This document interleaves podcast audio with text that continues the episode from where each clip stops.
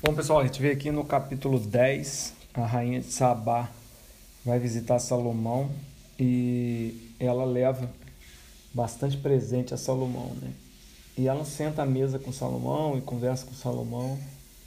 E Salomão responde todas as perguntas que a rainha tem. Né?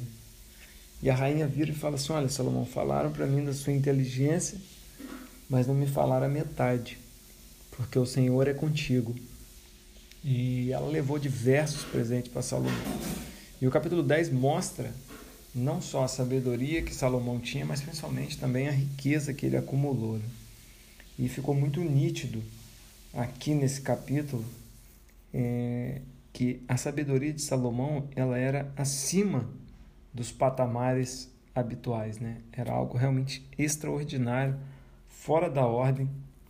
Era justamente uma benécia que Deus havia dado para ele.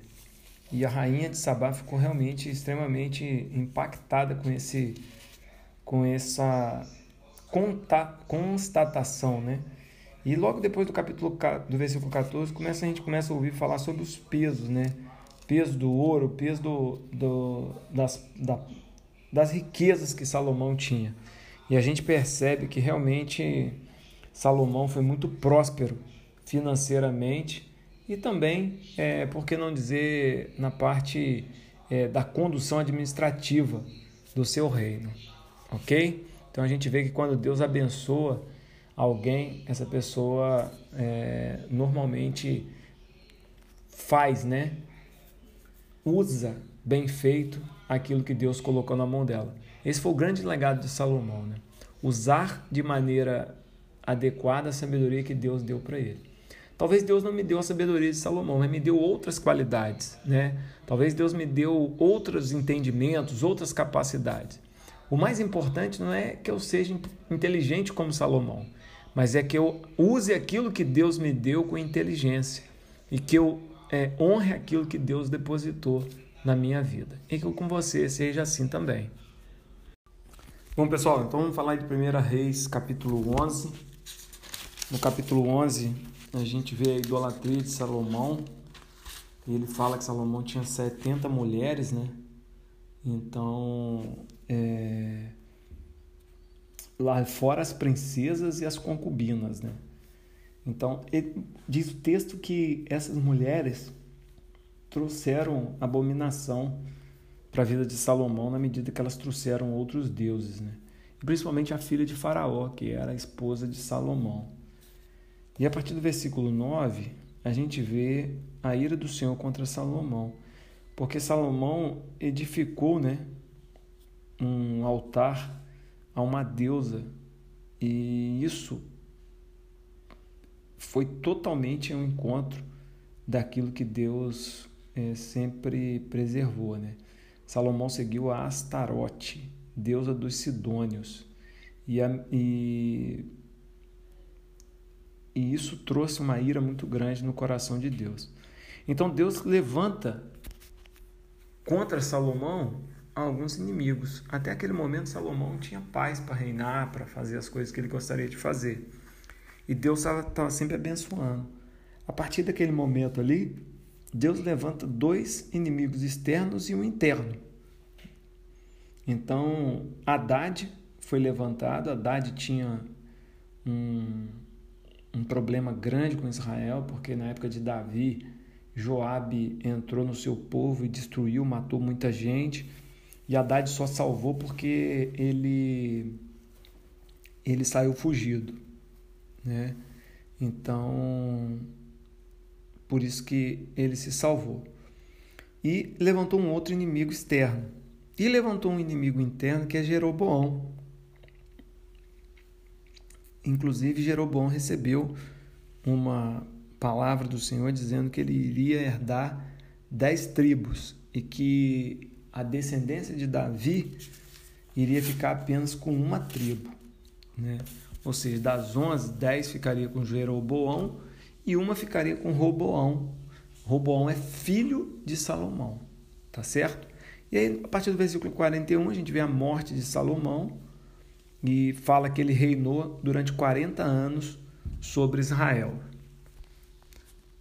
a maior aplicação que eu vejo desse texto, né, é que Deus realmente abomina a idolatria, né? Deus ele não se agrada da divisão, né? O que é divisão? Dividir o seu povo com alguém. Que o seu povo tenha outro Deus e devote outro Deus. Isso para Deus realmente é algo é, inimaginável. Então você vê que a, mesmo Salomão, com toda a inteligência, muitas vezes a soberba do nosso coração ela encobre a nossa inteligência. E muitas vezes o homem mais inteligente do mundo nem sempre ele vai ser o mais sábio. Salomão durante muitos anos foi inteligente e sábio, mas quando ficou velho, ele ficou inteligente e ele continuou inteligente, mas não foi sábio. Que eu e você a gente possa ser inteligente e ter a sabedoria de utilizar a nossa inteligência. Amém. Bom, pessoal, aí tem segundo, é, Primeira Reis no capítulo 12, com a morte de Salomão, né, relatada no capítulo anterior, a gente vê aqui o início do capítulo 12, com Roboão, filho de Salomão, com todas as tribos na mão. Mas quando veio a morte de Salomão, o povo procurou Roboão e pediu para Roboão para diminuir um pouco a carga de trabalho e a carga tributária. E Roboão foi se aconselhar com os anciãos e os anciãos falaram para ele: Poxa, Roboão, é melhor você dar uma, uma tirada de pé, dar uma segurada, porque realmente seu pai foi bastante é, severo na parte de cobrança e o povo está cansado. Tira um pouco o pé, seja um pouco é, empático, entenda o povo que ele vai te entender. Ao passo que os anciãos deram esse conselho, os mais novos deram um outro conselho, que Salomão, que Robão devia apertar o cerco, que ele devia cobrar tanto ou mais até que o pai dele, porque o povo seguiu o pai dele porque o pai dele cobrou, e que se Robão fosse frouxo, ele iria perder o povo. A grande verdade é que eles falaram: Rubão, entra firme na dividida, porque se você entrar com o pé mole, você vai perder a dividida. E foi justamente o contrário, né? É, Jeroboão, então, que já tinha recebido uma, uma notícia, né? Da, de que herdaria dez tribos, ele então se rebela e realmente ele fica com as dez tribos. E Deus diz para ele que ele só não vai levar a décima primeira porque foi uma, uma promessa de Deus para Davi. Ao passo que isso acontece, Roboão, filho de Salomão, que ficou apenas com uma, se revolta, prepara o povo para ir contra os outros, as outras dez tribos mas vem uma palavra do Senhor e diz: Não subireis nem pelejarei contra vossos irmãos, os filhos de Israel. Cada um volte para sua casa, porque eu é que fiz isso. Então Roboão obedeceu o, a voz do Senhor, voltou para casa.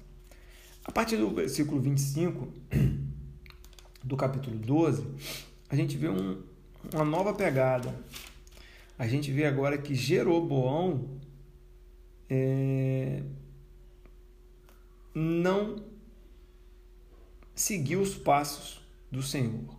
Tá? Diz o seguinte: ó, Jeroboão edificou em Siquém, na região montanhosa de Efraim, e passou a residir ali. Dali edificou Penuel.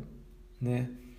É, Jeroboão sabia que o povo gostava de ir para Jerusalém adorar ao Senhor, né? E ele, com medo de que o povo fosse adorar e voltasse, se revoltasse contra ele, e que o povo se arrependesse de segui-lo, olha só o que ele fez no versículo 28. Pelo que o rei, tendo tomado conselho, fez dois bezerros de ouro e disse ao povo: Basta de subir a Jerusalém. Ou seja, Deus deu o trono para Jeroboão e Jeroboão proibiu Deus de reinar no seu povo porque ele proibiu o povo de adorar o Senhor e fez outro Deus para esse povo. Tá certo? Então, Jeroboão é, foi extremamente é, idólatra, foi totalmente contra é, os caminhos do Senhor, e a gente vai ver que mais para frente ele vai pagar por isso, né? Mais para frente a gente vai ver que toda essa idolatria que Jeroboão incentivou o povo por medo de perder o poder, isso tem consequência. E muitas vezes na nossa vida a gente faz isso também. A gente põe no trono, no lugar do Senhor, muitas outras coisas, com medo de perder. Com medo de perder dinheiro, com medo de perder a posição, com medo de perder a promoção, com medo de perder o trabalho, com medo de perder um monte de coisa. A gente coloca muitas coisas na frente do Senhor. E muitas vezes a gente impede que a nossa família busque o Senhor porque a gente está tão envolvido com outras coisas. Então, esse é um alerta para mim e é um alerta para você. Que a gente possa, é, pelo contrário, incentivar a nossa família e aqueles que nos cercam de que o primordial é subir a Jerusalém e adorar o Senhor. Amém.